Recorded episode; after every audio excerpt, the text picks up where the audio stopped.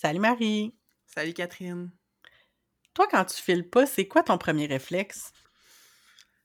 Quand je file pas, euh, mon réflexe, là, fait que si on parle de quelque chose qui est comme inconscient, Mhm.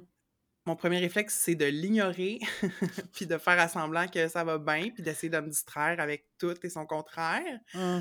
Fait que mon deuxième, ma deuxième réaction, c'est pas mon réflexe, mais quand je m'aperçois que je suis dans la fuite, ben là, c'est juste, je respire, puis là, je me demande de quoi j'ai besoin, puis euh, j'essaye de, tu sais, j'ai-tu besoin de prendre soin- de moi, j'ai besoin de prendre un break, euh, fait que c'est ça qui se passe, c'est ça ma trajectoire. Oh, très simple. Puis, ben écoute, on essaye. Mm. Puis toi, quand tu files pas, qu'est-ce qui se passe? Qu'est-ce que tu fais? Ben, moi, mon réflexe, c'est que je vais vraiment avoir tendance à m'isoler, puis aussi un peu à essayer de fuir puis m'évader. Fait que, évidemment, c'est pas, euh, pas l'idéal.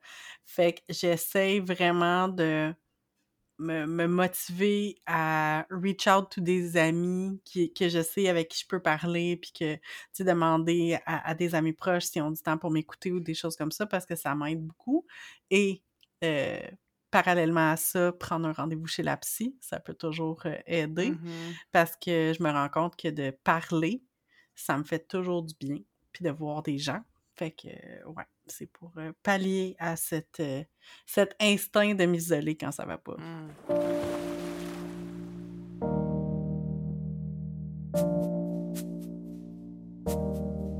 Écoutez Entre deux eaux, le balado où on nage entre la pataugeoire de la culture pop et les eaux profondes des feelings.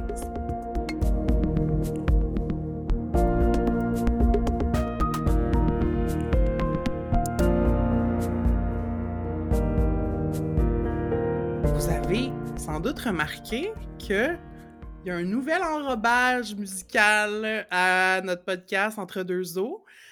Euh, on le remercie dans le générique, mais je voulais euh, dire un merci spécial à Antoine Bédard, a.k.a. Montag, euh, qui euh, a composé ce nouvel indicatif musical-là pour nous, puis nous a fait plein de transitions, le fun, qu'on apprivoise à utiliser. Fait que merci beaucoup. Si vous avez des commentaires sur notre nouveau thème, on serait intéressé à les avoir. C'est si beau, merci. Alors, plongeons dans cet euh, épisode sur la dépression, mais la dépression, et on va parler de dépression et d'art, dépression et culture, les représentations de la dépression dans certaines œuvres. Et pour ça, on a le bonheur de vous partager une entrevue qu'on a réalisée avec Nicolas Dawson, l'auteur, le poète, euh, qui est venu nous jaser euh, surtout d'une de ses œuvres qui traite de dépression, puis de son lien entre euh, sa pratique créative et sa santé mentale. Donc ça, c'est en première partie. Ensuite de ça, on va parler des représentations de la santé mentale sur les médias sociaux, Catherine et moi. Euh, qu'est-ce qu'on en pense? Qu'est-ce qu'on y retrouve? C'est-tu bon? C'est-tu pas bon? On va vous partager nos, nos opinions là-dessus.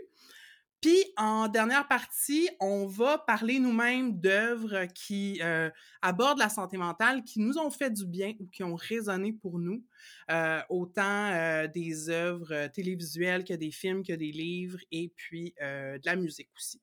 Fait que ça, ça va être en dernière partie. As-tu quelque chose à rajouter, Catherine, avant qu'on qu'on se pitche là-dedans? Non. C'est bon.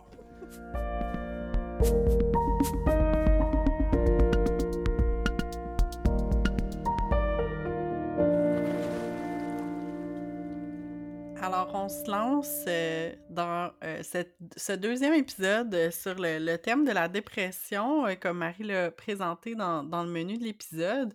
Puis j'avais envie, juste avant qu'on plonge dans l'entrevue avec Nicolas, de, reparler un petit peu de, l'épisode précédent euh, qu'on a fait euh, avec Vincent, parce que je trouvais, en, fait, je voulais juste souligner le fait que je trouvais qu'on était... euh, on, a réussi à aborder un thème qui est quand même lourd. qu'on- On, on abordait beaucoup la thérapie. Si vous l'avez pas écouté, allez l'écouter, mais c'est vraiment pas un préalable à écouter cet épisode-ci.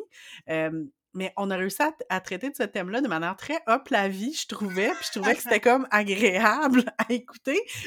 sans être comme pas tu sais, je veux dire, on est allé en profondeur, on a parlé de plein de choses deep, mais on était comme de bonne humeur. Fait que j'ai aimé le ton d'épisode. Fait que si jamais vous l'avez pas encore écouté, euh, allez-y. Surtout si vous êtes en thérapie ou si vous vous posez des questions sur la thérapie, je pense que ça peut être euh, vraiment le fun. Ouais, on espère que ça va pas vous causer trop de dissonance cognitive, justement, qu'on parle d'un sujet euh, profond avec autant de, légèreté et d'humour, mais en fait, on espère que ça va être rafraîchissant puis que ça va un peu dédramatiser la chose. mais c'est ça. Puis là, aujourd'hui, on, prend un, regard un peu plus sérieux parce que, ben, en fait, moi, je trouve ça toujours sérieux quand on parle de littérature. Je sais pas. Je pense que c'est parce mmh. que j'ai fréquenté des littéraires pendant mes études puis, que, puis des colloques littéraires où ce que c'est super. je sais pas. C'est très c'est des gens sérieux, les littéraires. C'est sérieux, puis c'est correct. C'est vraiment pas une critique, c'est juste différent. c'est ça que je, voulais dire. Euh, donc, euh, c'est ça, on a eu la chance, l'honneur euh, d'avoir Nicolas Dawson qui est venu nous parler, en fait, de son travail d'écrivain, principalement. et vous allez voir dans l'entrevue, là, je vais pas tout vous dévoiler les punchs, mais en gros, on a parlé beaucoup du récit de la création de, du livre Désormais ma demeure et aussi de l'ouvrage collectif Self-Care.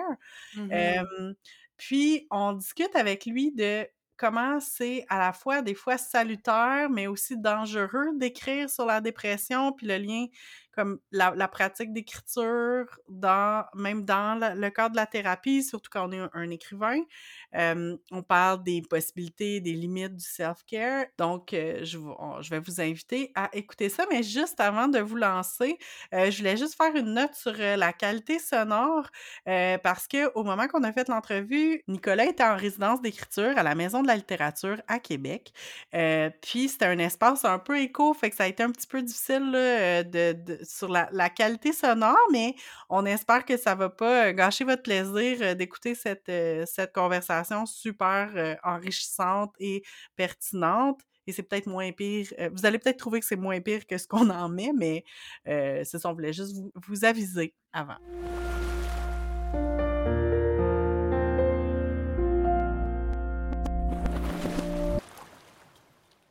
On a le plaisir euh, aujourd'hui d'être en présence de Nicolas Dawson. Donc, euh, Nicolas, est-ce que tu aimerais te présenter, nous dire qui tu es, euh, qu'est-ce que tu fais dans la vie, qu'est-ce qui t'intéresse? Oui, allô? Ben, je m'appelle Nicolas Dawson. je suis écrivain. je suis aussi éditeur. je suis aussi chercheur. puis j'ai écrit quelques livres un peu tous les genres littéraires. J'ai écrit un recueil de poésie, j'ai écrit un roman, j'ai écrit un livre plus hybride et puis là, je travaille sur la poésie. Donc, voilà. Très cool. Puis, ben merci d'être avec nous. Puis, on avait vraiment envie de te parler aujourd'hui parce que, ben, comme tu sais, on, préparait un épisode qui aborde la dépression. Puis, on avait vraiment envie d'aborder les représentations de la, dépression dans les médias, dans la littérature. Puis, quand on brainstormait là-dessus, j'ai tout de suite pensé à Désormais ma demeure, un des livres que tu as publié. C'est un livre qui m'a beaucoup touchée Probablement parce que je l'ai lu pas tellement longtemps après euh, une période d'épuisement, pour moi, après un burn-out. Puis euh, j'ai été, mais aussi j'ai vraiment été captivée par la forme qui est comme un mélange de, d'essais, de récits, de poésie, même de photographie. puis je me demandais, tantôt tu disais que tu as, abordé plein de styles différents. Mais est-ce que tu pourrais nous parler de la, création de ce livre-là? Qu'est-ce qui a fait que c'est une œuvre euh, aussi hybride puis euh, aussi euh, multiforme? Mmh au départ, je n'avais pas pensé ce livre-là comme ça du tout, du tout, du tout.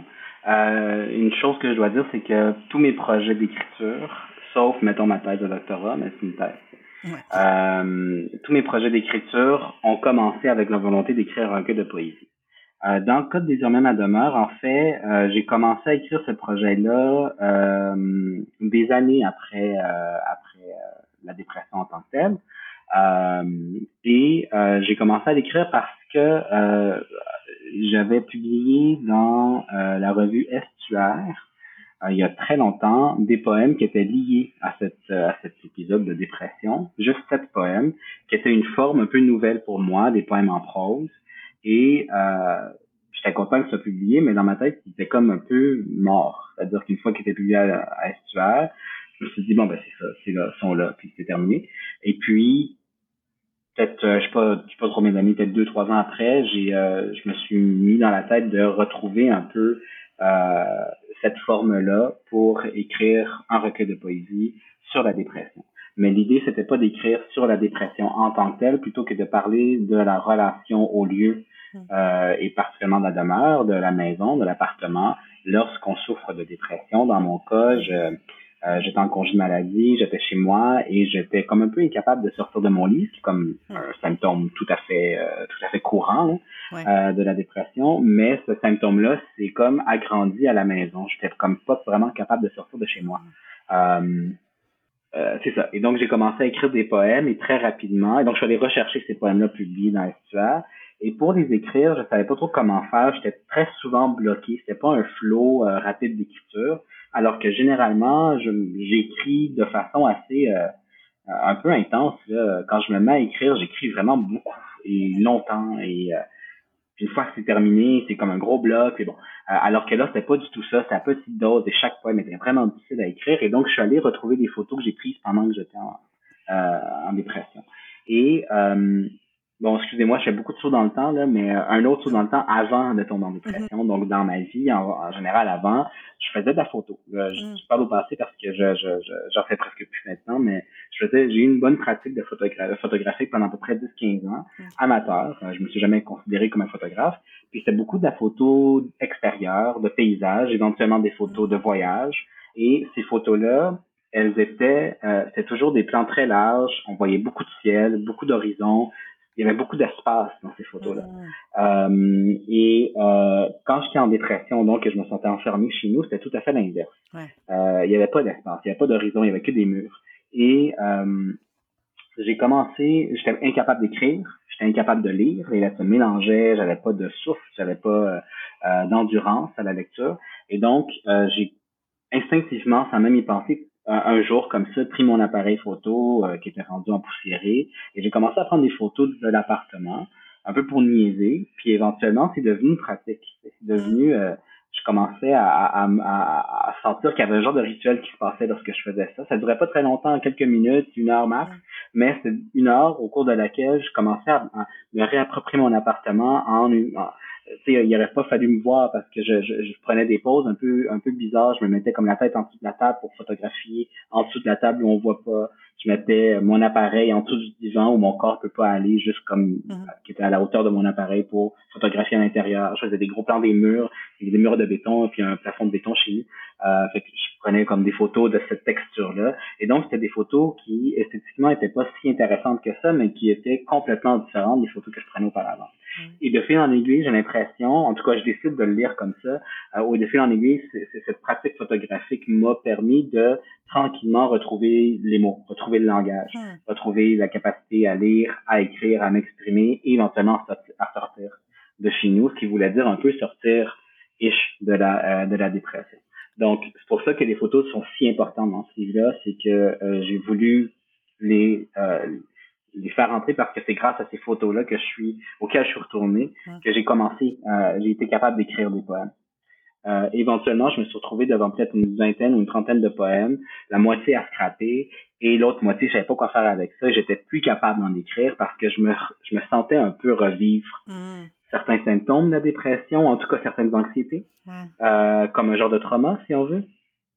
Et euh, je me souviens, j'étais dans un chalet chez des amis à ce moment-là, puis j'écrivais, puis j'étais pas capable, puis je suis sorti dehors, j'allais voir mon copain, puis j'ai expliqué ce que je viens de vous dire, c'est que j'arrivais. C'est bizarre, ça m'est jamais arrivé d'écrire sur une expérience passée, de, de, vivre un genre de retour du trauma, euh, un genre de PTSD. Là. Puis euh, ben, il m'a dit, mais écris là-dessus. Hmm. J'étais comme, hum, t'es quand même intelligent, toi.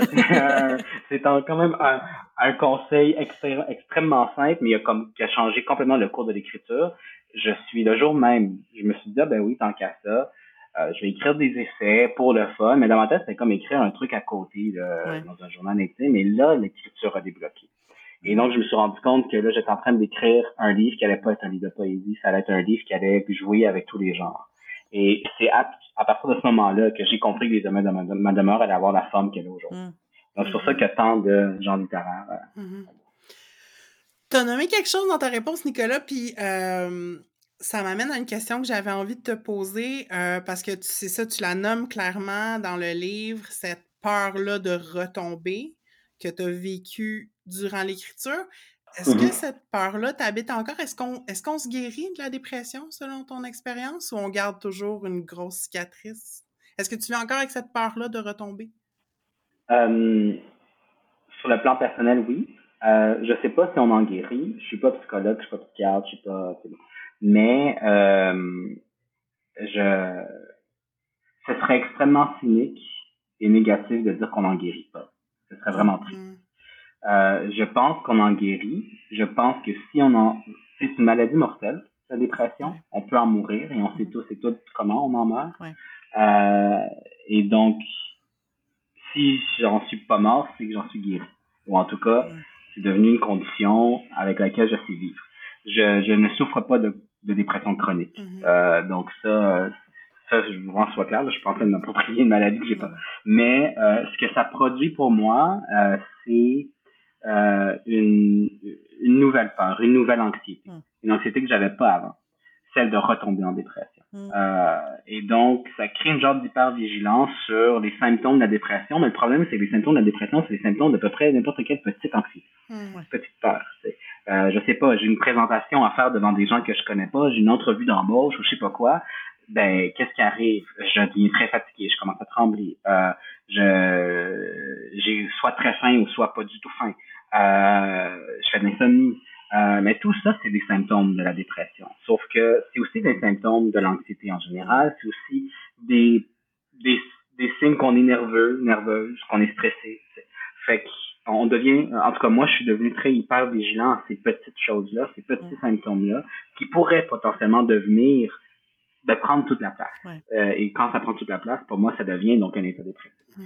Euh, le symptôme le plus alarmant pour moi, c'est, euh, pour moi dans le sens que je, je, je, je ressens moi-même, c'est l'apathie, c'est euh, le, le désintérêt, désintérêt total pour les choses que j'aime. Ouais. Euh, c'est euh, passer une journée où je m'emmerde euh, et que cette journée-là se répète le lendemain, le surlendemain, le surlendemain, tout d'un coup ça devient un état.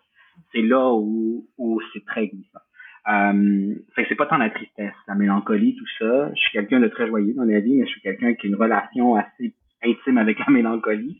Euh, je, je, je, je célèbre beaucoup les sentiments négatifs, disons, mais euh, s'ils deviennent incapacitants, c'est là où moi je deviens très peureux. Et donc ça crée ça, la dépression. Fait que je sais pas si on en guérit, parce que je pense que oui, mais euh, ça crée une peur euh, que j'ai dû apprivoiser. Ouais. Une fois que c'était fini, c'était pas fini parce que là, il y a ça, il y a cette affaire-là, le souvenir, le, le, le, le traumatisme euh, qui, euh, qui vient avec. Et puis ça traumatise les gens autour de moi aussi. C'est, c'est, c'est, Mm. la, la dépression, c'est aussi une maladie un peu sociale, c'est aussi une maladie qui, euh, qui touche aussi nos proches.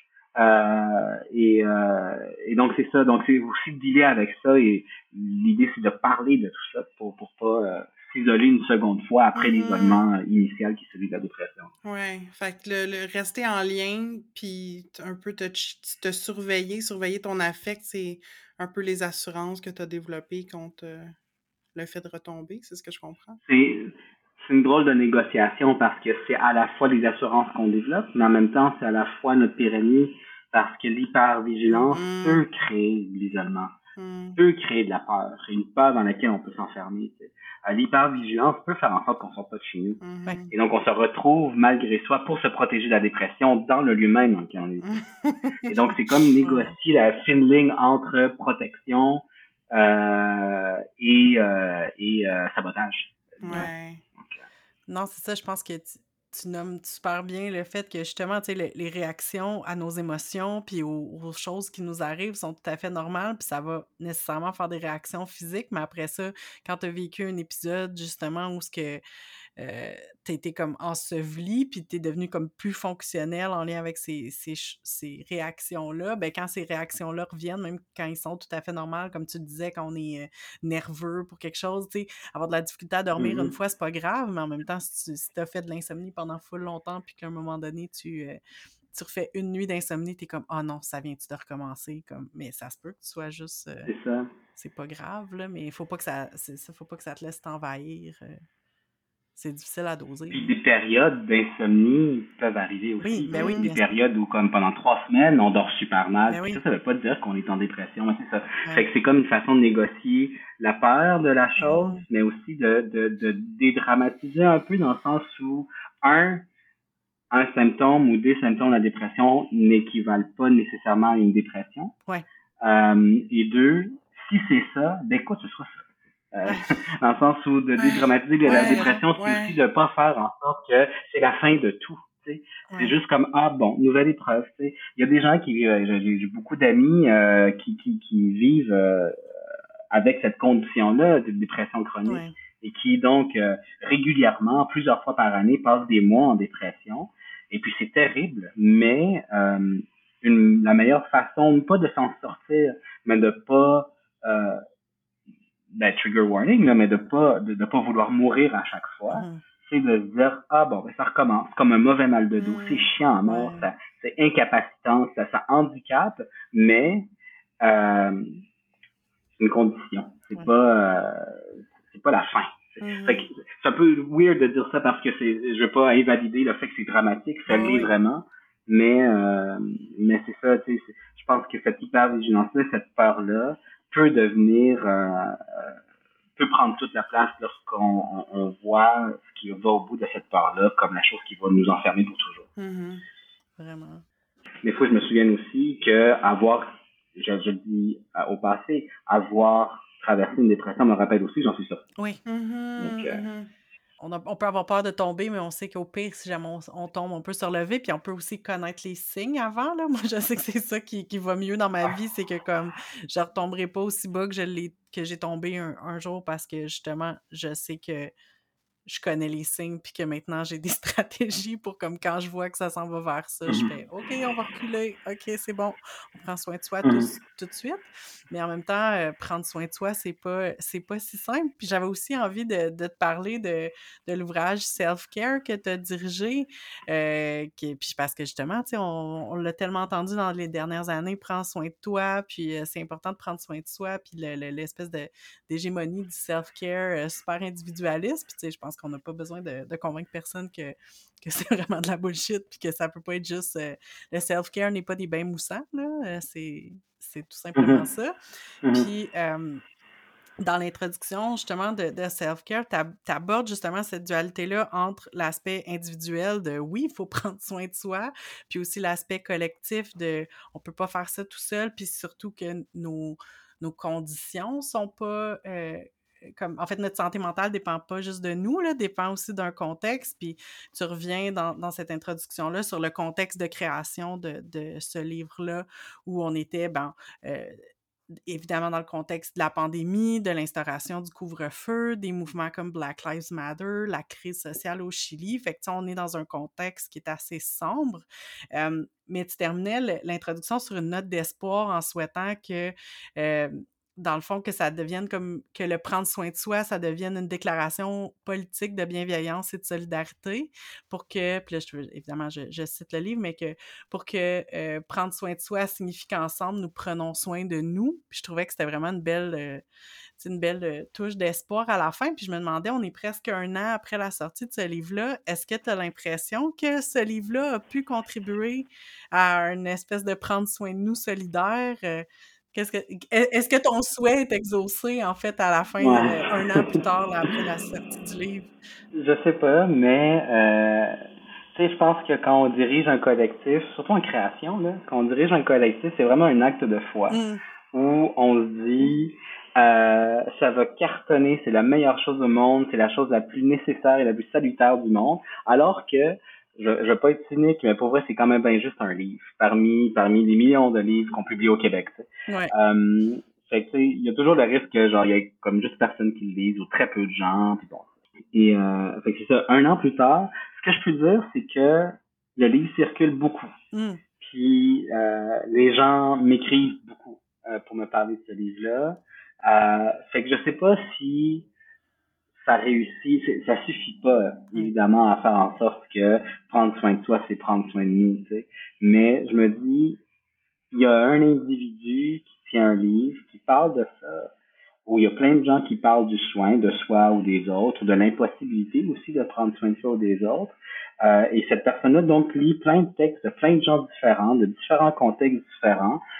Puis, ben, à la fin de ça, il y a eu un soin qui s'est fait, qui est assez collectif. J'ai l'impression que euh, dans un petit échantillon, euh, c'est l'activité de lecture qui permet de collectiviser la relation, en tout cas l'enjeu le, sur lequel on travaille, euh, dont, on porte le livre, et là, c'est de soin. Fait. Je me dis, bon, ben, peut-être que ça a marché, je sais pas.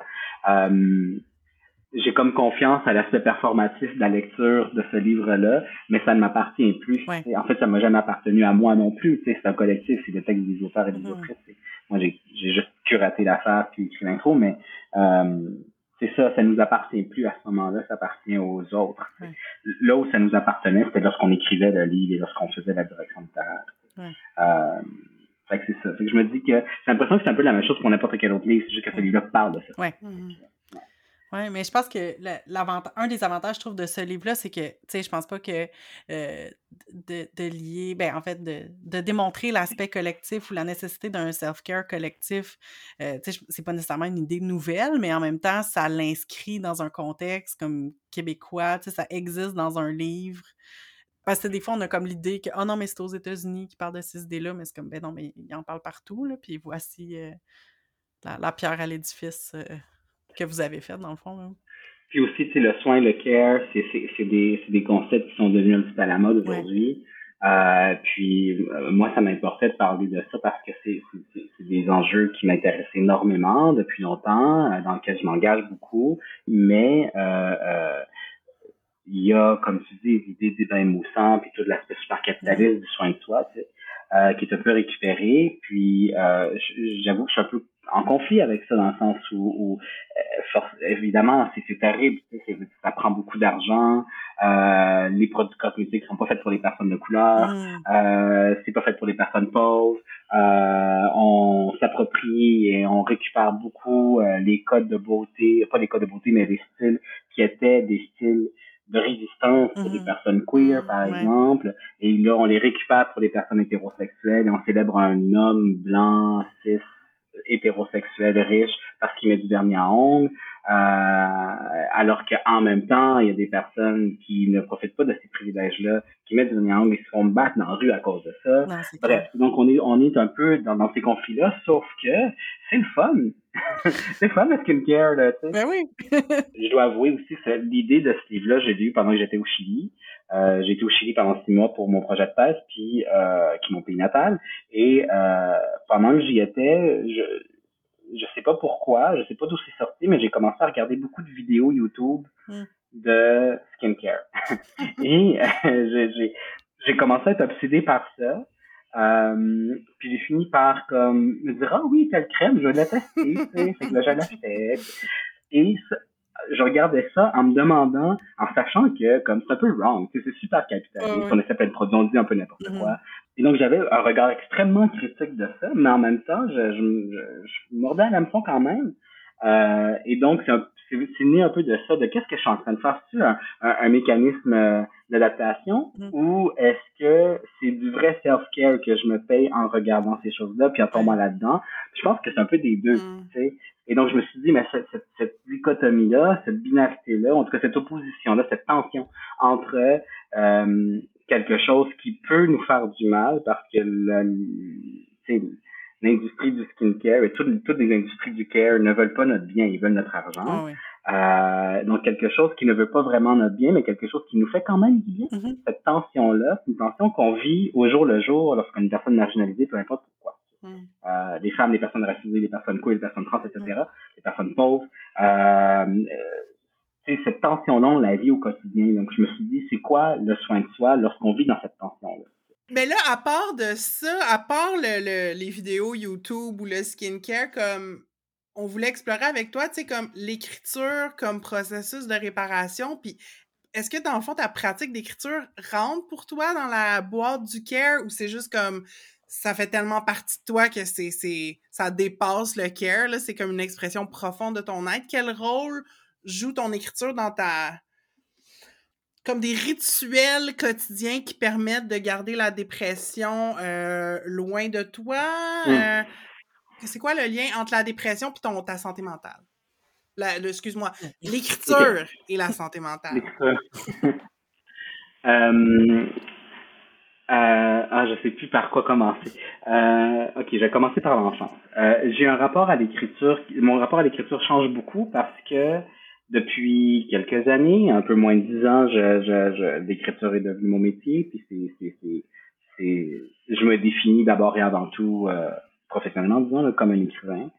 Euh, et donc, ça fait que lorsque j'écris plus pour m'exprimer, j'écris pour euh, pour lâcher euh, mon fou et pour euh, ventiler, j'écris des projets d'écriture. Mais après, l'un, ils sont pas mutuellement exclusifs. C'est-à-dire, le projet d'écriture sur lequel je travaille actuellement, il est complètement dans un processus de réparation. Euh, j'ai commencé à écrire par réparation. Tout, mm. j'ai commencé à écrire parce que j'étais très intéressé par tout ce qui est de l'ordre de l'expression artistique, puis ce qui est resté, c'est l'écriture. Mais l'écriture, ça a été c'était pas un passe-temps, euh, mm. contrairement au dessin, par exemple. Euh, c'était pas parce que j'aimais ça tant que ça, c'était par nécessité. Mm. J'avais besoin de dire des choses que j'étais incapable de formuler dans la vie. J'avais besoin de m'exprimer. Euh, j'avais besoin aussi de euh, de purger certaines choses, certaines émotions, euh, euh, etc. Et donc c'est vraiment né de ça. Fait et ça, je m'en souviens encore aujourd'hui, du fait que l'écriture pour moi, c'est ça sa genèse mm. dans ma vie. C'était euh, c'était pour me réparer certaines choses ou pour m'aider à, à, vivre, mm. vraiment. et fait que ça, c'est la première partie. Par contre, quand j'étais en dépression et que j'allais voir une psychologue, la psychologue me disait, comme beaucoup de psychologues disent, surtout ceux qui travaillent en, dans l'approche comportementale, qui n'est pas mon approche préférée, euh, me disait donc euh, d'écrire hmm. mes émotions, puis d'écrire, de tenir un petit journal de ma thérapie. Euh, ça va faire du bien, ça te met un peu à distance des émotions. Puis je disais, mais tu peux pas me dire ça, je suis écrivain. C'est tout un rapport à l'écriture. Si je, je, me mets à écrire mes émotions, ça va devenir un projet d'écriture, puis ça va devenir anxiogène parce que je suis pas capable de faire ça. Hmm. Donc ça va être un constat d'échec. Tu vas me mettre devant un échec de moi-même. Euh, et puis, quelques années plus tard, euh, je, je, suis allé voir une autre psychologue. J'allais très bien. Je suis allé voir une psychologue pour d'autres raisons, mais c'était pas, j'étais pas, euh, en, j'étais pas, j'étais pas en crise là, du tout. Euh, et cette psychologue me disait la même chose, puis je lui répondais la même chose, puis elle, elle comprenait très bien. C'est parce qu'elle me voyait pas en crise. Mm. Donc, elle disait non, c'est pas, c'est pas nécessaire que tu le fasses, ça pourrait t'aider. Puis disais à tout le monde, mais t'es comme moi, j'avoue, t'es écrivain, c'est un peu compliqué. Ouais. Euh, tu sais, j'ai dit, pour vrai, ça va devenir un livre dans lequel tu vas te trouver, là. Je pense que tu veux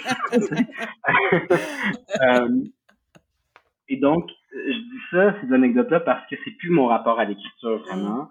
Celui de euh, exprimer mes affaires, etc. Sauf que euh, ça, c'est revenu. C'est pour ça que je dis que mon rapport à l'écriture change beaucoup. Puis je tiens un peu à ça. Je tiens au fait que mon rapport à l'écriture soit le plus mouvant possible, le plus dynamique possible. Sinon, j'ai l'impression que je vais écrire le même livre tout le temps, puis je vais m'asseoir un peu sur mes ouais. Euh, je veux pas que mon rapport à l'écriture soit une certitude. Mm. Je veux toujours avoir l'impression que je suis en train d'apprendre à écrire. Euh, et euh, récemment, euh, ben, j'imagine que vous le savez ou que vos, vos, vos auditeurs ou auditrices le savent, ma soeur a souffert d'un cancer depuis un an. Euh, et puis ça a créé beaucoup de remous dans notre famille. Et euh, euh, je me suis tourné vers l'écriture pour pour couper avec ça. Hmm. chose que j'avais un peu abandonné dans la vie, de me tourner vers l'écriture, puis pas vous voulez pas tant dans l'écriture, je vais écrire un projet, plus que journal intime, écrire mes émotions, exactement comme ma première petite me demandait de le faire. Hmm. Euh, et donc ça, c'est assez surprenant pour moi. Et tu sais, dans mon journal, bon, évidemment, je vous dirai pas des extraits, là, c'est pas très bien écrit, mais dans mon journal, j'écris genre qu'est-ce que comment ça se fait que je fais ça? Je retourne à l'enfance. J'avais l'impression de retourner à l'enfance et à l'adolescence où j'avais besoin d'écrire mm-hmm. sans souci esthétique, sans souci de projet.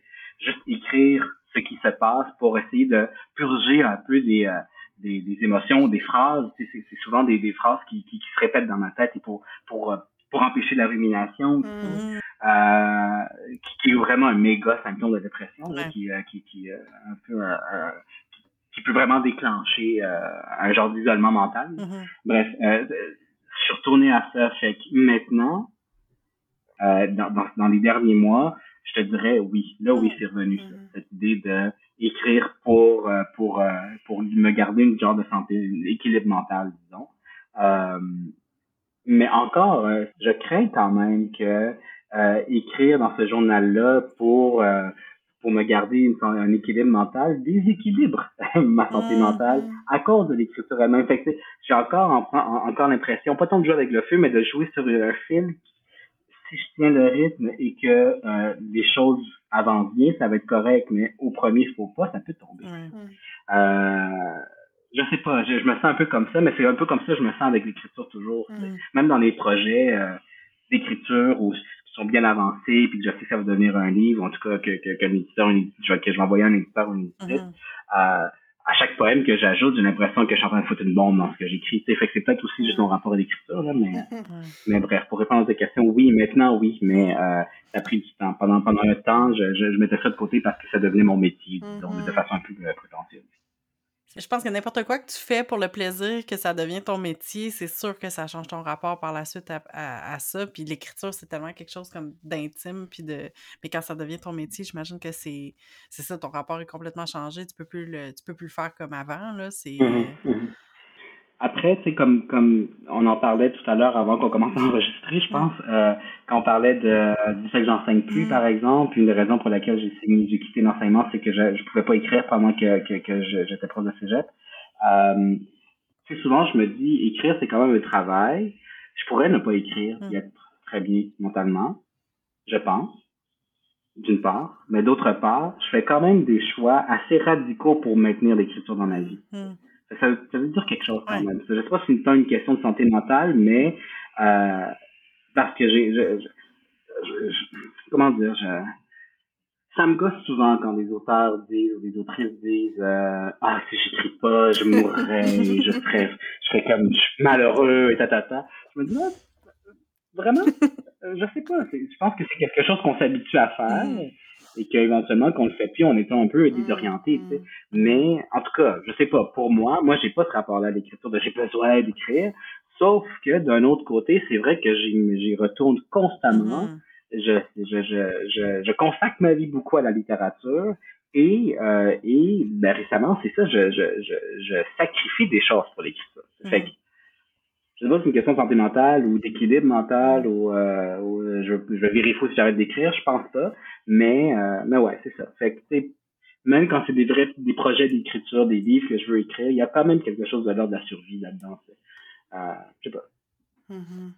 Puis on arrive euh, tranquillement vers la fin de notre conversation, mais j'avais envie de, t'ouvrir sur une dernière question parce qu'on avait envie, de Marie et moi, de, parler de représentation de la dépression puis de la, santé mentale dans des œuvres euh, littéraires, cinématographiques, à la télé, euh, romans n'importe quoi. Puis je me demandais, est-ce que toi, tu as des, euh, des recommandations, des œuvres qui abordent ces thèmes-là que tu auras envie de nous recommander?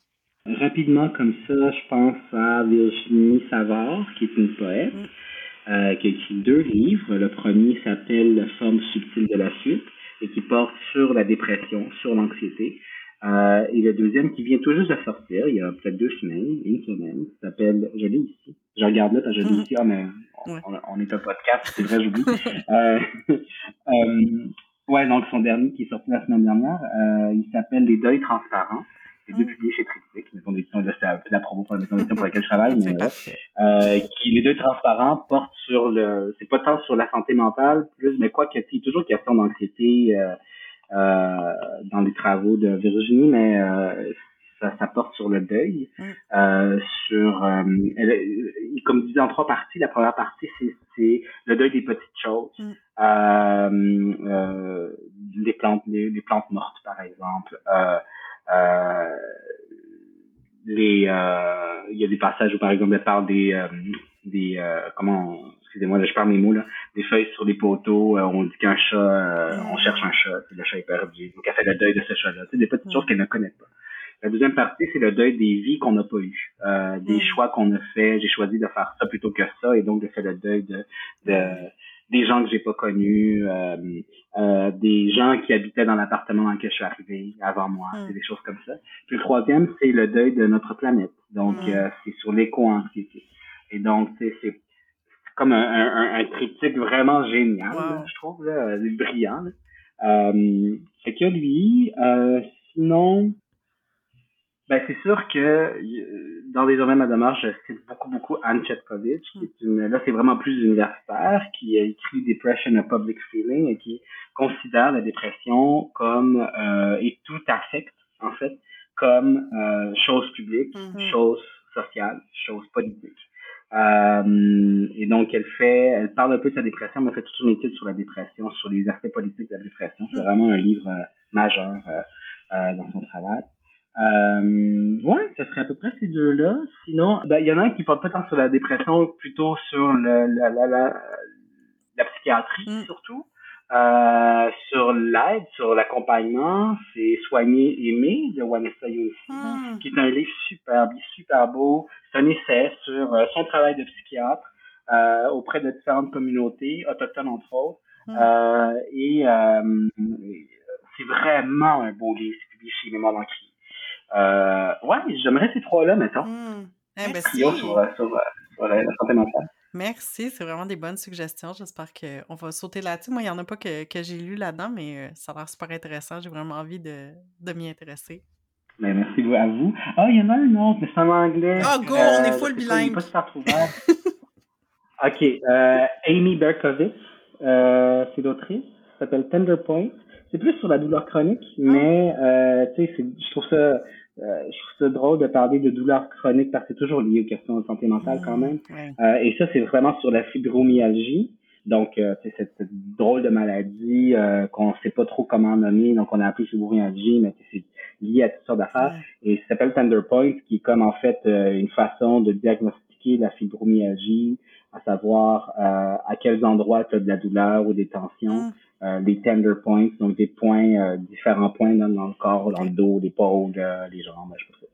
Euh, et donc, c'est un récit très poétique. Euh, moi, ça a été vraiment une influence euh, pour les hommes à pour vrai. Même si je, je, je, le cite pas dans les hommes à c'était un livre qui m'a... J'ai comme compris qu'on avait le droit d'écrire d'une certaine manière en disant mm. mm. Et elle parle de ça, donc de, de, de, de, de sa fibromyalgie, du milieu médical qui est très, très sexiste, qui, euh, qui ne croit pas beaucoup la douleur des mm-hmm. femmes et qui, euh, dans ce livre-là, elle parle aussi de musique. Euh, elle parle, elle est, elle fait, elle est très, elle était très active dans le milieu de la musique noise. Mm. Euh, et elle, donc, elle fait un genre de lien entre douleur chronique, musique noise, qui est une musique assez violente, mm-hmm. mais aussi qui a une genre de douceur dedans parce qu'elle est très, elle est dans la langueur. C'est juste que c'est, au lieu de la musique ambiante, c'est comme beaucoup de sons mm. euh, euh, en même temps euh, qui prennent toute la place. Et donc, elle, parle de ça, de la douceur dans la violence, de la douceur dans la douleur. Mm. Donc, ce livre-là aussi peut. c'est un beau livre des belles suggestions de lecture pour votre hiver parce que cet épisode-là sort au mois de novembre. Hein. c'est un mois euh, où est-ce que la déprime est plus facile. C'est pour ça qu'on voulait aborder le thème. Mm-hmm. Fait en tout cas, pour euh, accompagner notre auditoire durant cet hiver, euh, vous avez plusieurs options. Merci beaucoup, Nicolas, d'avoir été avec nous. Ben, c'est un grand plaisir. C'est très agréable.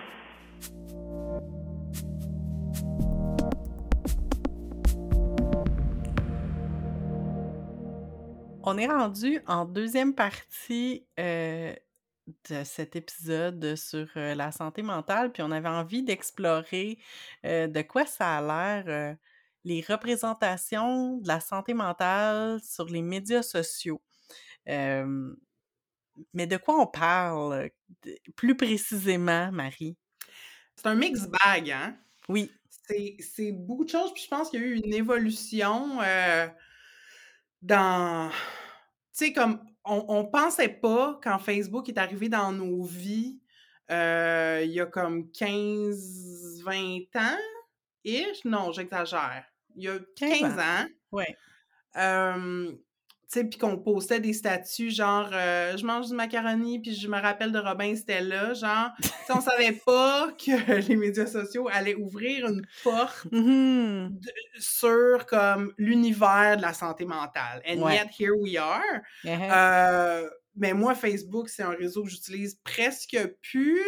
Euh, j'utilise encore Twitter, sauf que là, c'est un petit peu on the fence, Twitter, en ce moment, à cause de Monsieur, Monsieur Musk. Euh... fait que, tu sais, moi, c'est beaucoup sur Instagram et sur TikTok que je vois du contenu de médias sociaux. Puis c'est quoi? C'est des memes, Mmh c'est des vidéos de thérapeutes, Ouais. c'est des gens qui partagent leurs expériences et c'est aussi beaucoup de gens qui se proclament experts Ouais. De je sais pas trop quoi, tu sais. Euh, for better and worse. Euh, Puis vraiment, euh, tu sais, moi, je, je curate beaucoup là, sur les médias sociaux mon expérience. Euh, fait que, sur Instagram, le monde qui m'énervait, j'ai arrêté de les Mmh suivre. Fait que ce que je vois, c'est ce que je vois en termes de contenu de santé mentale sur Instagram, c'est oui, un petit peu de mime, mais tu sais, des fois, juste des, des pistes de réflexion. Ça, je trouve Ouais. ça bien, bien le fun. Oui. Euh, Puis sur TikTok, ben, euh, puis ça, on en parlait avant d'enregistrer l'épisode, tu sais, faut pas tout mélanger entre santé mentale et neurodivergence, Oui. même s'il y a comme clairement des liens. Mhm. Euh, mais il y a beaucoup de ça sur TikTok. Tu sais, comme les, les gens donnent une liste de symptômes, puis comme c'est comme OK, j'ai si t'as ça, ça, ça, ça, ça, ça veut dire que t'as ça, tu sais. Ouais. Puis ça peut être intéressant, je pense, pour les individus de se reconnaître euh, dans ce genre de contenu-là, puis ça peut peut-être apporter des réponses à des, des points d'interrogation qu'on a. Mais en même temps, je trouve que c'est un petit peu une pente glissante. Fait que Ouais. moi, moi c'est ça que je te dirais que je vois là, Ouais. comme portrait global. Je sais pas si toi, ton expérience est différente. Ben, ça ressemble pas mal à ça. Euh, moi aussi, là, les, les réseaux sociaux que j'utilise le plus, c'est Instagram et TikTok. Puis, euh, c'est sûr que, tu sais, je suis certains thérapeutes qui ont des approches des fois queer ou euh, des fois, il y a comme Hmm. des, des thérapeutes qui ont aussi une approche comme, tu sais, une- en fait, plutôt une- expertise pour les parents. Euh, je trouve ça vraiment intéressant qu'ils vont faire, euh, qu'ils vont donner des conseils là, de parentalité, mais comme aussi en lien avec la, je trouve c'est aussi en lien avec la santé mentale. Puis, euh, tu sais, ce que tu as nommé tantôt, tu sais, justement, on voit des thérapeutes, on voit des gens qui s'autoproclament experts en santé mentale, euh, on voit des gens qui partagent leur expérience, on voit des mimes. Euh, moi, la catégorie que tu pas nommée, puis moi, c'est vraiment mes prefs, je les vois vraiment plus sur TikTok, mais c'est euh, les, les, les personnes non thérapeutes, mais qui euh, donnent un peu de free therapy dans le sens où, et c'est positif, dans le sens où ils vont arriver puis vont faire comme je vais te dire ce que mon thérapeute m'a dit aujourd'hui, so you don't have to go there. Et évidemment, Mhm. tu sais, je pense pas que ça substitue à de la thérapie, mais comme, tu sais, juste Mhm. de dire, euh, j'ai pas, j'ai pas nécessairement d'exemple, mais tu sais, une espèce de ah-ah moment qu'ils ont eu en thérapie aujourd'hui, une phrase qu'ils considèrent utile, qui a été donnée par leur thérapeute. Mhm. J'aime vraiment beaucoup les gens qui partagent des bouts de leur thérapie. Je trouve que c'est bien le fun. euh, euh, c'est ça. Puis je trouve que c'est comme un bon équilibre. Je, je trouve que c'est comme le- la, la, fine ligne, l'équilibre entre. C'est comme du contenu qui est quand même. euh, relativement comme fiable ou comme, tu sais. euh, responsable parce que ça vient d'un thérapeute, mais en même temps, c'est rapporté par quelqu'un d'autre, fait qu'il y a comme l'expérience personnelle, puis c'est pas... c'est sûr que ça peut... Ça veut pas dire qu'un conseil euh, qui est donné nécessairement fit avec toi, là, mais comme... J'aime ça, cette affaire-là, puis c'est au pire, je fais comme ça n'a rien, à voir ça a rien à voir avec moi, puis je me reconnais pas pendant tout là-dedans, ou je pense pas que ça s'applique à ma situation. Mais d'autres fois, tu fais comme « Ah ouais, hein? Ah oui! Ah, c'est vrai, hein? » C'est comme, je, je- je viens de me souvenir d'une des phrases que j'ai entendues qui m'a, comme que j'ai aimé, puis que c'était dans ce truc-là, là, genre, ah, c'est ça mon thérapeute qui m'a dit, c'est genre, euh, c'est jamais la responsabilité d'un enfant, même d'un enfant ad- rendu adulte, de, comme, pas prendre soin, mais comme de, ben, un peu de care pour ses parents, là, comme ça Hmm. devrait jamais être ça, là. J'avais trouvé ça bien Hmm. intéressant. Hmm. Ça fait réfléchir. Puis, tu sais, euh, pour, pour ce que tu viens de partager spécifiquement, là, cette idée-là, je pense que c'est. Je pense qu'il y a peut-être des nuances culturelles Oui, oui, à ajouter, mais en tout cas, ouais, disons, en contexte nord-américain. Cela étant dit, moi, j'ai pas de misère avec le partage d'expériences Mhm. sur- Ah ouais. en lien avec la santé mentale sur les médias sociaux. Bien au contraire, moi, c'est quand ça devient prescriptif. Oui, bien sûr. Moi, ouais. c'est genre, tu sais, c'est ça. Si tu me dis comme mon thérapeute m'a dit ça ou comme voici moi ce que j'ai appris, tu sais, Ouais. Fine. Mais quand ça commence à dire comme. euh, puis là, c'est weird, là, j'ai comme pas d'exemple euh, clair en tête, mais. euh, puis même, honnêtement, des fois, je vois des thérapeutes faire ça aussi. Ouais. Quand ça cherche à être trop bite-size, tu sais. ouais, ouais, ouais. Puis euh, au nombre de podcasts qui traitent de santé mentale que j'écoute, qui font tout le temps comme pas un trigger warning au début, mais plus qui disent comme Hey, ce podcast n'est pas un remplacement à la thérapie. Oui, comme oui, on, bien sûr. on entend cette phrase-là. Mhm. Je pense qu'il y a peut-être des gens sur les médias sociaux qui mériteraient d'écrire ça dans leur bio, mettons, ou comme au début de la vidéo, dire comme By the way, ceci n'est pas un remplacement à la thérapie parce que ouais. euh, tu sais, c'est ça, tu peux euh, être très inspiré puis faire du chemin en, en écoutant des, des- des partages comme ça, mais ça reste limité dans son application. Ouais. Puis c'est pas toujours. Tu sais, c'est ça, c'est que la, le- le- le- le- la thérapie puis le soin de santé mentale, selon moi, c'est pas du one size fits all. Ouais. Puis j'ai l'impression que, tu sais, on veut tout le temps trouver comme la, la réponse magique. Ouais. OK, cette liste de symptômes-là, ça veut dire tel diagnostic, et voilà, merci, bonsoir, tu sais, ou comme euh, Ouais. vo- voici pourquoi tu as des problèmes à t'affirmer au travail, je te propose une solution. Tu sais, c'est comme, Ouais, ça simplifie trop, puis ça, ça, me- Ouais. ça me gosse. Moi, c'est ça qui me gosse. Ben, je suis bien d'accord avec toi. Puis, tu sais, je pense qu'il y a aussi, tu sais, toute la question, justement, des, des diagnostics, mettons, comme même s'ils disent, OK, bon, ben, voici une liste de symptômes, puis ça veut peut-être dire que tu as ci ou que tu as ça. Ben, comme, OK, mais ça te donne, comme, peut-être que ça te donne des mots, puis ça peut peut-être un peu t'aider, t'outiller, d'arriver, justement, d'aller en thérapie ou à un professionnel de la santé ou un professionnel de la santé mentale, puis dire, hey, là, j'ai entendu dire que telle, telle caractéristique, ça ferait partie de tel diagnostic, penses-tu que? Mais justement, tu as besoin d'aller consulter. Mais c'est la même affaire pour la médecine, j'ai envie de dire. Là, comme, tu sais, des fois, euh, les médecins qui disent, hey, là, le monde qui ont googlé leurs symptômes puis qui arrivent, sont comme, je pense que j'ai un cancer de l'œsophage. Ils sont comme, attends, va faire deux, trois tests, c'est peut-être pas ça, là, tu sais. Fait que c'est un peu le même parallèle là, que je peux faire avec la avec, euh, avec la santé mentale, tu sais, parce que c'est pas si simple que ça, puis ça t'amène pas des solutions. Puis, tu sais, je pense que... Tu sais, je pense qu'on l'a répété vraiment souvent dans le podcast, dans, au- dans plein d'épisodes, à quel point on pense sincèrement que, comme, aller en thérapie ou avoir accès à un thérapeute, c'est vraiment important si vous avez besoin d'aide. Ouais. Et, et also, c'est un privilège. Oui, oui, tellement.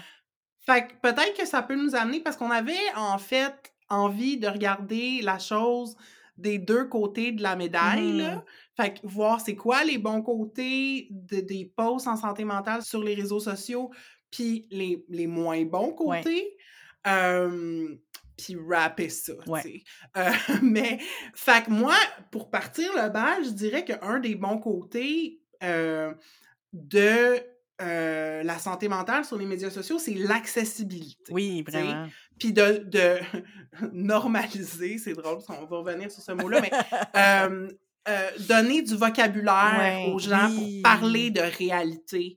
Euh, que peut-être, mettons, justement, il 10-15 ans, on n'avait pas toujours Ouais. les mots pour parler. Tu sais, je pense que le discours, quand on dit on parle beaucoup plus de santé mentale de manière décomplexée aujourd'hui, Mhm. c'est entre autres dû aux médias sociaux. Ah oui, définitivement. Puis, tu sais, ça, ça amène à se sentir moins seul, à faire comme Mm. peut-être des réalisations qui vont faire justement qu'après ça, tu vas, euh, tu vas faire des démarches puis dire comme, OK, ben, garde, c'est pas normal que je me sente triste tout le temps, par exemple, comme peut-être qu'effectivement, j'aurais besoin d'aller consulter, tu sais, mais comme, je sais pas, des fois, il y a comme des sentiments ou des, des émotions qui sont un peu plus floues, comme, puis je pense que ça revient beaucoup à la dépression puis à l'anxiété, là, que c'est comme, t'es pas sûr, mais là, après ça, tu fais comme, t'entends quelqu'un parler de son expérience, puis tu dis, ah, ok, ben c'est peut-être ça, peut-être qu'aller consulter, ça Mm. serait une bonne idée. Fait que je trouve que Mhm. ça peut être un bon, euh, un bon starter, mais en même temps, tu sais, tu pars, tu pars de, quelque, de, de, de contenus qui sont accessibles, comme tu disais, là. Mhm. Puis je dirais aussi qu'il y a un autre aspect positif euh, de parler de santé mentale sur les médias sociaux. C'est pas le cas pour tous les posts, mais tu sais, on parlait de mimes. Mmh. puis en général, d'amener l'humour, tu sais, à la Mmh santé mentale, qui est des fois, justement, un sujet plus lourd. On parle de dépression, on parle d'anxiété, on parle de choses qui sont comme difficiles à vivre, tu sais. Puis de, d'en rire un peu, Ouais. euh, au-delà de se reconnaître dans l'expérience de quelqu'un d'autre, de c'est ça, d'en rigoler Ouais. un peu, tu sais, d'amener ça sous un format différent. Ça te permet, je pense, à la fois d'avoir du recul, puis de, c'est ça, de ne pas être tout le temps les deux pieds dans ton expérience, de dire « Ah, c'est donc tough », tu sais, de Mmh pratiquer un peu l'autodérision. Tu sais, je pense que c'est Ouais. sain, ça. Non, clairement. Puis ça amène un aspect parce que, tu sais, tantôt on disait: «Ah, tu sais, tout peut pas être comme bite size», mais en même temps, comme un meme, l'humour, ça peut être ça.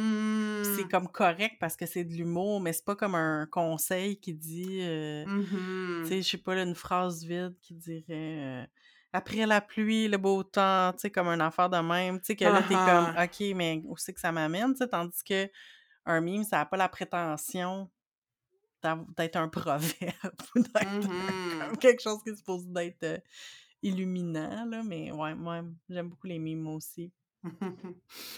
Puis du côté des moins bons aspects, ben, tu viens d'en parler un petit peu, c'est comme cette espèce de...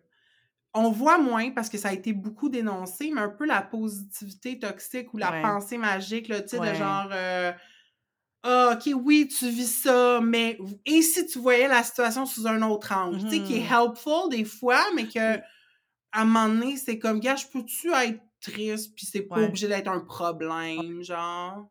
Good vibes only here. Ah non, ça, je suis pas capable, non.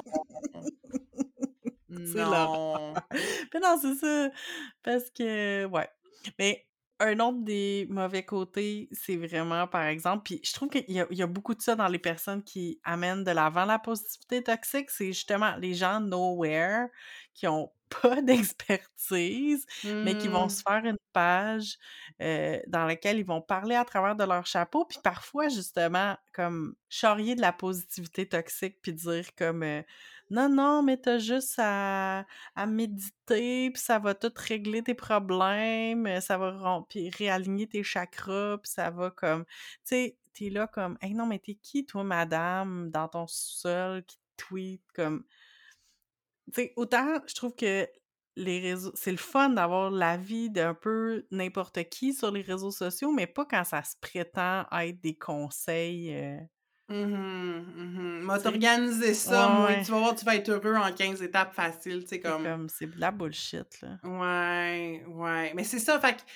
c'est toujours important, peu importe le type de contenu qu'on regarde sur les médias sociaux. Puis, tu sais, là, on peut même rentrer l'information là-dedans, là, mais Ouais. c'est de toujours garder son esprit critique parce que que ce soit justement la Madame Nowhere qui s'improvise, euh, tu sais, guide spirituel ou, euh, ou un thérapeute, tu sais, parce que je pense que même dans une relation thérapeutique, genre chez le bureau du psy, si le psy te dit quelque chose puis ça résonne pas, t'as le droit de dire. Hey, excuse, comme je comprends pas ou comme je suis vraiment pas d'accord avec ta lecture de la situation. Faut, faut pas toujours déférer aux experts, même si, tu sais, self-proclaimed ou avec un diplôme? Ben oui, c'est ça, parce que, tu sais, je veux dire, ça reste des humains, au final, qui ont des billets puis qui ont des, des failles, là. Fait que, tu sais, des fois, ils peuvent être... euh, c'est pas parce que t'es un thérapeute ou une thérapeute euh, autorisé à pratiquer dans ta province que t'es nécessairement bon. Malheureusement. Ouais! Ouais! Malheureusement.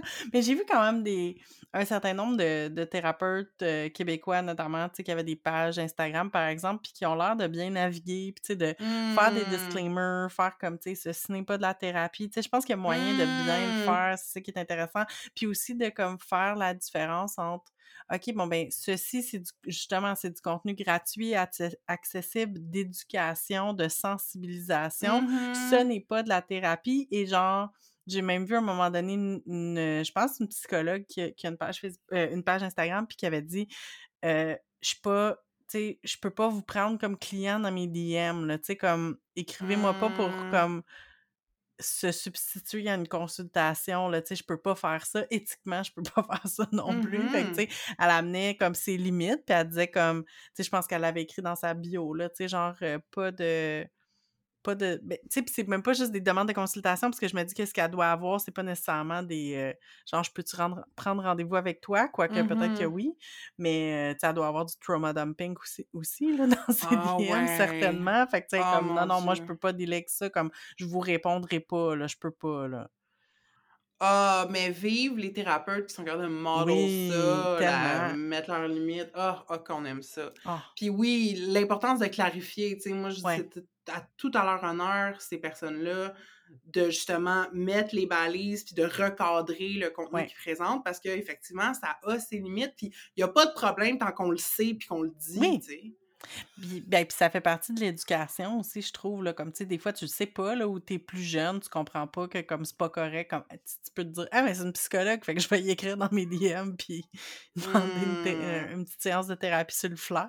mais comme, non, ça va, non. Non, non. Il y a d'autres services pour ça. Il y a des lignes d'écoute, il y a des lignes de. Il y a des textos qu'on peut envoyer dans certaines, re- dans Mhm. certaines ressources pertinentes.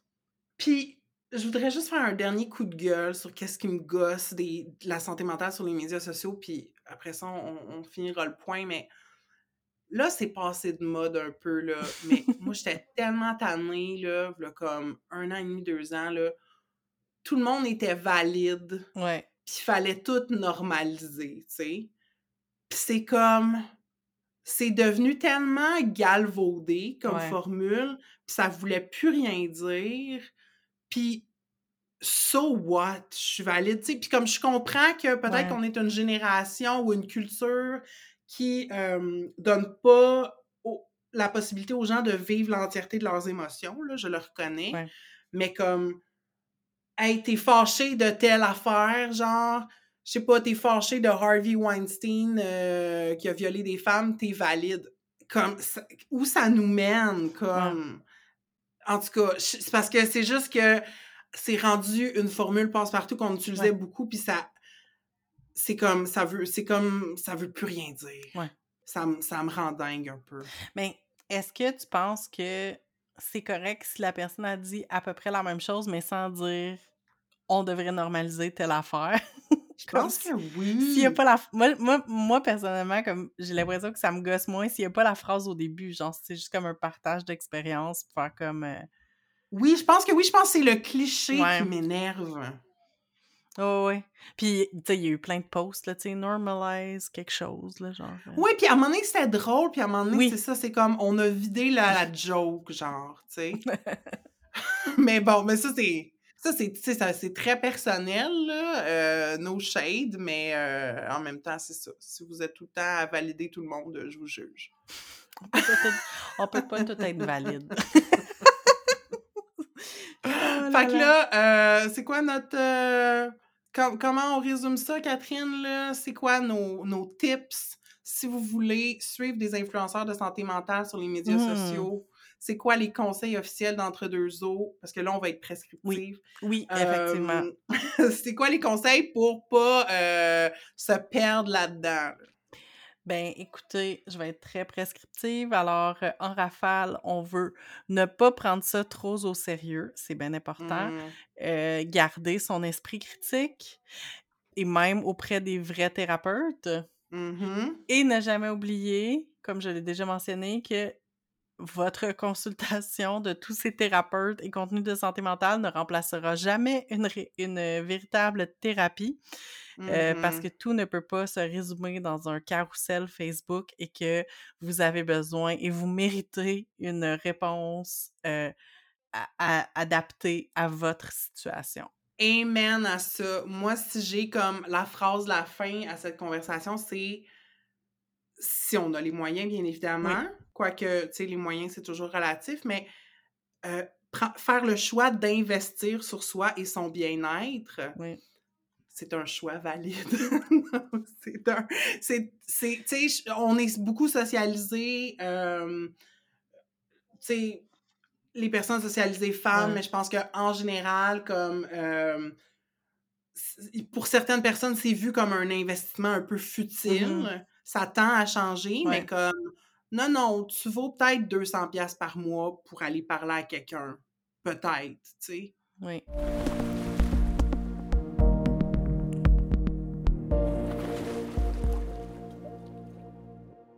dernière partie de ce deuxième épisode euh, dans lequel on a parlé de dépression pour essayer de nous aider à passer à travers novembre. Et Mm. euh, on voulait euh, terminer cette série-là avec des recommandations d'œuvres, euh, d'œuvres artistiques, des, des, on a plein d'affaires, vous allez voir, euh, qui parlent de santé mentale puis qui nous ont vraiment fait du bien à certains moments. Puis je pense à ça, fin novembre, on est proche des, euh, des cadeaux de Noël, fait que peut-être que ça va même vous donner des idées de cadeaux de Noël. On est de même, nous autres. Fait que, Marie, toi, c'est quoi, euh, quelle œuvre tu voulais nous, ne- présenter aujourd'hui? Ben là, recommandation. Disons, gardons ça plus large, on va dire. Moi, c'est des œuvres euh, qui abordent la dépression dans lesquelles je me suis sentie vue. Après ça, peut-être que ça résonnera pas avec vous autres. Puis, euh, mais en tout cas, si jamais la première recommandation que je vais vous partager, elle vous inspire, je veux vous dire qu'il y en a des trollés au village des valeurs à très, très bas prix.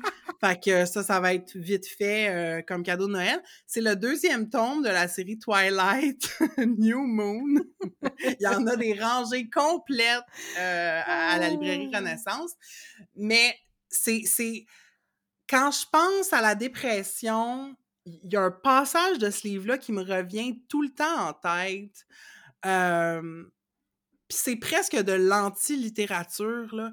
Mais dans le sens où, euh, si vous connaissez un peu Twilight, bon, Bella, euh, qui tombe en amour avec Edward, le vampire, puis là, ben, au début du, du deuxième livre, la série, euh, Edward s'en va. Il quitte Bella parce qu'il dit le fait que qu'on soit en amour ensemble, ça te met trop en danger. Je sais pas, il donne un peu des raisons bidons, là, puis il est comme euh, toi puis moi, ça marchera pas, t'es mieux sans moi, bye. Puis Bella, elle tombe dans une profonde dépression, puis ce que je me rappelle du livre, c'est que euh, à un moment donné, c'est juste, tu sais, les chapitres commencent par des noms de mois. Mm. Fait que là, le chapitre, c'est marqué septembre. Puis là, tu tournes la page, puis la page est blanche. Puis là, ça fait octobre, puis tu tournes la page, puis la page est blanche. Ah. Puis je pense que ça fait encore ça en novembre. Fait que c'est comme... C'est juste pour montrer à quel point qu'elle est comme vide à l'intérieur, puis qu'il y a rien qui se passe. Puis... Euh, j'écoute, j'ai lu ça, ça va faire 15 ans, j'ai lu ça quasiment, là. Mais... euh, ce vide-là, cette espèce de numbness à tout ce qui se passe, euh, ça, ça me frappe encore. Tu sais, ça Ouais. ça m'a marqué. Puis c'est pas... ça va pas gagner le prix Goncourt, là, cette histoire-là, mais euh, la dépression, oui, c'est être triste, mais c'est surtout comme un affect plat, tu sais. Euh, fait que ça m'a, toujours resté en tête. Fait qu'écoutez, euh, il y a des films, il y a des livres, Twilight, si vous avez le goût de plonger là-dedans, euh, go for it. Mais le deuxième livre, il est vraiment bon. Pour vrai, moi, c'était mon préf de la série. Bon, OK. Je garde ça en tête. Puis sinon, j'en ai juste une autre. Puis j'ai déjà mentionné cette série-là, entre autres, dans notre épisode sur la queerness, parce qu'en plus d'être une bonne représentation euh, de la queerness pour une personne euh, assignée femme à la naissance, qui est queer, mais tu sais, dans sa comme quarantaine, mettons. euh, ça parle aussi de dépression, ça s'appelle Work in Progress. Euh, c'est une série euh, créée et écrite par euh, Abby McEnany, si je me trompe pas avec son nom. Puis ça commence, dans le fond, la série, le premier épisode, est dans le bureau de sa psy, puis elle dit J'ai acheté des amandes, tu sais, parce qu'il y a cette fameuse idée-là que, genre, manger des amandes, ça va éloigner la dépression. Là. Fait qu'elle dit Il me reste 40 amandes, puis j'en mange une par jour, puis quand j'ai fini mes amandes, je vais mettre un terme à ma vie, tu sais. Eh boy. Euh, Puis là, les, les, en tout cas, les amandes deviennent comme un symbole de comment qu'elle finit par s'accrocher. Mais tu sais, ça parle, oui, de dépression puis d'idéation suicidaire, mais ça parle d'anxiété aussi. Puis ça reste drôle, tu sais. Mm. Ça reste de, ça parle de rapport au corps aussi, puis de, puis elle écrit dans la série en fait. Puis euh, je pense que c'est dans la deuxième saison. euh, à un moment donné, il y a une pièce dans laquelle elle garde tous ses cahiers d'écriture. puis il y a comme un dégât d'eau. Mmh. Puis là, ta voix comme furieusement essayer de comme garder les choses qu'elle a écrites, puis des, des sauver pour, euh, pour pas que ça soit comme perdu à l'eau. Fait que pour faire un petit peu écho à la conversation qu'on a eue avec Nicolas, là, il y a un, un lien aussi intéressant dans cette série-là entre écriture et santé mentale. Là, j'ai beaucoup parlé. Fait que je vais céder la parole à Catherine qui a plusieurs recommandations à faire. J'en ai plusieurs, mais je vais essayer d'être euh, succincte pour toutes vous les partager, puisque j'avais tellement d'affaires que des, des choses qui m'ont fait du bien à, différentes époques. Puis euh, c'est drôle parce que la, première recommandation, c'est euh, un site web. Sont présents sur les réseaux. En fait, c'est un projet artistique basé au Royaume-Uni. Ça s'appelle The Sad Ghost Club. Puis, on va vous mettre le lien, là, tout ça, vous irez voir. J'aimais beaucoup les suivre sur Instagram, euh, beaucoup de petites bandes dessinées, très enfantines. C'est toujours un petit, un petit fantôme comme on le voit, là. Tu sais, quelqu'un avec un drap sur la tête, avec des petits pieds en dessous, là. C'est c'est un peu comme quelque chose qui normalise un peu la... On parlait de normaliser tantôt. Qui normalise la, la, la tristesse, en fait. Puis euh, le fait de se sentir triste, de se sentir euh, seul aussi. Euh, c'est drôle parce que c'est quelque chose que ça résonnait beaucoup en moi. J'avais comme imprimé des images qui, qui me faisaient qui me faisaient du bien. Puis aujourd'hui, je regarde ça puis ça me fait plus rien tout. Fait que je pense que je suis plus Mm. triste, ce qui est une bonne chose, mais ça m'a vraiment fait du bien à l'époque où j'en avais besoin. Puis aujourd'hui, je suis comme Ah wow, ok, ça, ça c'est comme si ça m'intéresse plus, mais j'avais envie de le partager parce que ben c'est ça, si vous vous sentez triste puis que vous aimez euh, ce, ce type d'art-là, puis c'est comme souvent des mini bandes dessinées, là, genre des quatre cases ou même une case des fois. euh, allez voir ça de Sad Ghost Club. Des petites, des, du petit visuel triste, euh, ça fait toujours du bien. Là, j'ai euh, deux BDistes, deux Catherine BDistes dont je voulais vous parler. Il y a Catherine Lepage et particulièrement euh, les BD euh, Fine tranche d'angoisse euh, qui parlent plus d'anxiété, puis 12 mois sans intérêt qui parlent de dépression. C'est des super belles BD. le, le travail de Catherine Lepage, c'est tout le temps comme super épuré. Ça n'a pas nécessairement ça a plus l'air à la limite comme d'un flyer ou d'un zine que d'une bande dessinée classique avec une histoire. Il, y a un fil conducteur, mais il est pas si clair. Tu sais, c'est plus. euh, moi, je trouve que c'est un peu contemplatif, tu sais. Elle utilise beaucoup le Mhm. collage, l'écriture, euh, va poser des questions. euh, mais c'est des, c'est des œuvres dans lesquelles je me suis reconnue, que j'ai vraiment beaucoup aimé. euh, puis que je suis contente d'avoir chez moi. Tu sais, c'est des livres que je me suis achetés puis que j'aime ça les regarder, surtout Fine tranche d'angoisse, justement. tu sais, parce que ça se lit en. Tu sais, c'est ça, c'est pas un. c'est pas- Comme je dis, c'est pas une histoire, fait que c'est plus. Sais, c'est des images à regarder, puis des, des- une, manière Mm. imagée de voir, euh, de voir l'anxiété. Fait que je vous conseille fortement d'aller voir ça si vous les avez pas euh, déjà vus. Euh, donc, euh, les BD de Catherine Lepage. Et l'autre Catherine que j'ai que j'ai lu, c'est la BD, c'est Catherine Oslo qui a publié Symptômes. Et euh, c'est publié aux éditions Pau Pau. Et euh, c'est drôle parce que c'est une BD que j'avais entendue au, euh, dans le balado Les Sorcières. À un moment donné, il en avait parlé.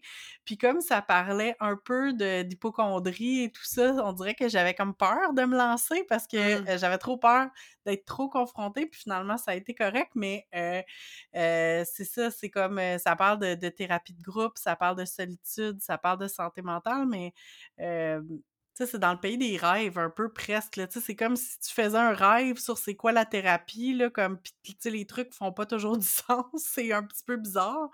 Ben, je trouve que ça, c'est, en tout cas, c'est comme ça que j'ai expérimenté, là, cette, euh, cette euh, lecture-là. Fait que je vous, je vous les conseille fortement euh, si, si ça vous intéresse.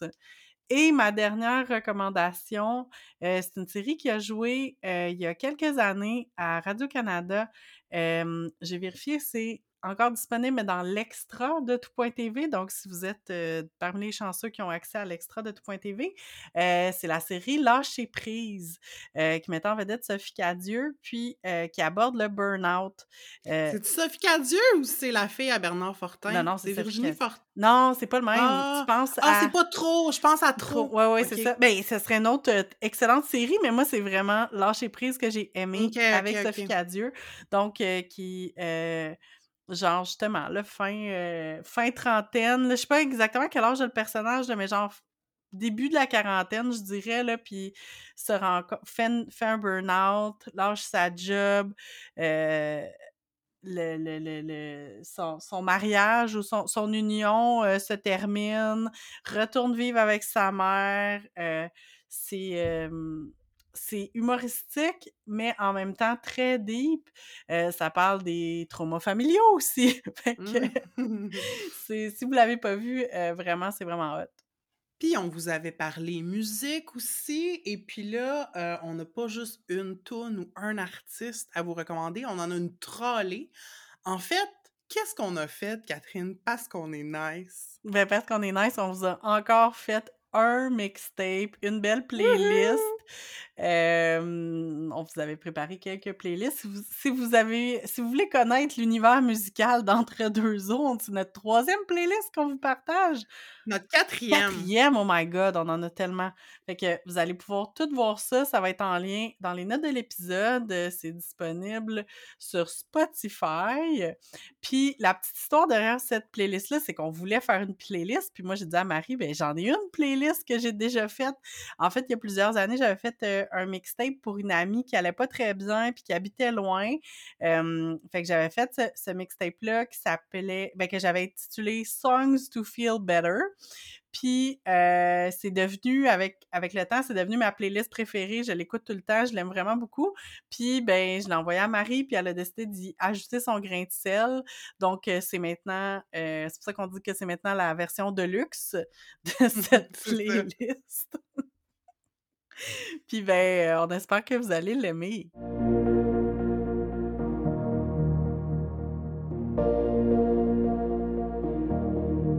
Avec Entre deux eaux, on veut encourager les conversations. C'est pourquoi on vous invite à parler du podcast autour de vous. Le bouche à oreille, c'est vraiment le meilleur moyen de nous faire connaître. Vous pouvez également nous faire rayonner en nous mettant 5 étoiles dans Apple Podcasts, Spotify et Facebook. Et pour nous aider à couvrir nos frais de diffusion, vous pouvez joindre les rangs de nos flotteurs. En échange, vous recevrez des épisodes bonus exclusifs. Pour toutes les infos, rendez-vous sur entredeuxeaux.pinecast.co et cliquez sur l'onglet Nous soutenir. Donc, c'est ce qui conclut pour l'instant, du moins, notre série sur la dépression. On espère que les aspects qu'on a abordés euh, vous ont fait réfléchir, ont résonné pour vous, que c'est que vous vous sentez valide. Catherine, toi, qu'est-ce que tu retiens de notre discussion, soit d'aujourd'hui ou euh, dans tout l'ensemble de nos épisodes sur la dépression? Ben, en fait, je, vais te répondre en deux volets de, la discussion d'aujourd'hui. J'ai vraiment retenu à quel point l'art puis la culture peut nous faire du bien. De mmh. différentes formes, puis pas toujours, c'est pas toujours la même chose, c'est pas toujours les mêmes œuvres, c'est pas toujours les mêmes formes artistiques, mais on, il y a un réconfort là-dedans, puis en tout cas, ça, m'a rappelé, ça m'a fait revoir des, des œuvres que, que j'avais que j'avais aimé par le passé, dont désormais ma demeure. Mmh. Mais de cette série-là, je pense que je retiens que ça m'a fait du bien. On dirait on avait prévu parler justement de santé mentale en novembre parce qu'on sait que c'est déprimant. Puis je pense que ça m'a euh, ça m'a vraiment fait du bien puis ça m'a comme un peu euh, mmh. protégé de la déprime saisonnière. C'est peut-être aussi parce que évidemment qu'on est un petit peu en avance sur la diffusion euh, quand au moment où on enregistre ça, mais non, je trouve que ça a l'air pas si pire cet automne. Mmh. Ah, c'est le fun. Je suis contente de savoir ça pour toi. Puis toi, comment euh, qu'est-ce que tu retiens de, toutes les discussions qu'on a eues sur, euh, sur la santé mentale? Ben, moi, je je repars avec euh, une une forme de gratitude, mais dans le sens où Moi, l'écriture, c'est quelque chose que dont je me sers beaucoup pour me Mmh. comprendre. Mais c'est aussi une carrière que j'ai envisagée. Mmh Puis c'est très romantique pour moi, l'idée de d'être écrivain, auteur. Mais en même temps, en écoutant parler Nicolas, on dirait que je suis comme drôlement contente que, l'écriture mon mon écriture, elle est surtout pour moi, puis pour me faire du bien, puis pour me comprendre, tu sais? On Mmh dirait que je je reconnais ma chance que j'ai de d'avoir maintenu un rapport très, heu, intime à l'écriture, tu sais? Mmh. Puis, je suis en paix avec le fait de ne pas être une auteure pour le moment. Pour le moment, on ne sait jamais ce que l'avenir te réservera. Never know, never know. Ben, on serait vraiment curieuse de savoir, heu, vous, qu'est-ce que vous faites pour aller mieux? Est-ce que vous écrivez? Envoyez-nous vos réactions à l'épisode, heu, on est toujours content de recevoir des DM. Vous pouvez nous trouver sur Facebook et sur Instagram avec le handle entre2eaux.balado. Puis, hem, si vous nous suivez sur Instagram, justement, parce qu'on n'est pas sur TikTok encore, je ne fais pas de fausses promesses, là, ça m'étonnerait qu'on soit sur TikTok, mais en tout cas.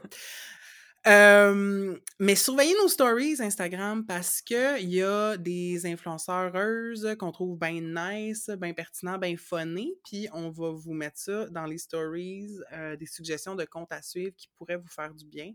Fait que, checkez ça, gardez l'œil ouvert. Et puis, on vous retrouve dans 2 semaines. On se lance dans un thème hey, on a tellement hâte, ça a pas de bon sens. On vous on vous promet 2 épisodes, heu, sur des joyaux de la télé québécoise. Alors, heu, on va s'attaquer à l'œuvre télévisuelle tirée des romans d'Arlette Couture et j'ai nommé Les filles de Caleb et Blanche. Holy shit! It's happening, guys! Ça devait arriver. ça fait depuis, je pense, la première saison que ça fait partie des thèmes qu'on va explorer. Ça se passe là! On a tout bingé, puis on vous jure qu'on savait même pas que Netflix allait le mettre en ligne. Mais ça tombe bien, ça veut dire qu'ils sont encore plus faciles à trouver. Sauf Blanche. Blanche, va falloir que vous alliez à la bibliothèque. Fait que si jamais vous voulez écouter la série euh, avant, euh, avant, de nous écouter, dites-vous que dans, dans deux semaines exactement, on va parler des filles de Caleb. Donc, vous avez euh, deux semaines pour écouter 20 épisodes et vous aurez deux autres semaines pour écouter Blanche. fait que, ben, bonne chance avec euh, votre marathon. Puis euh, à bientôt! À bientôt!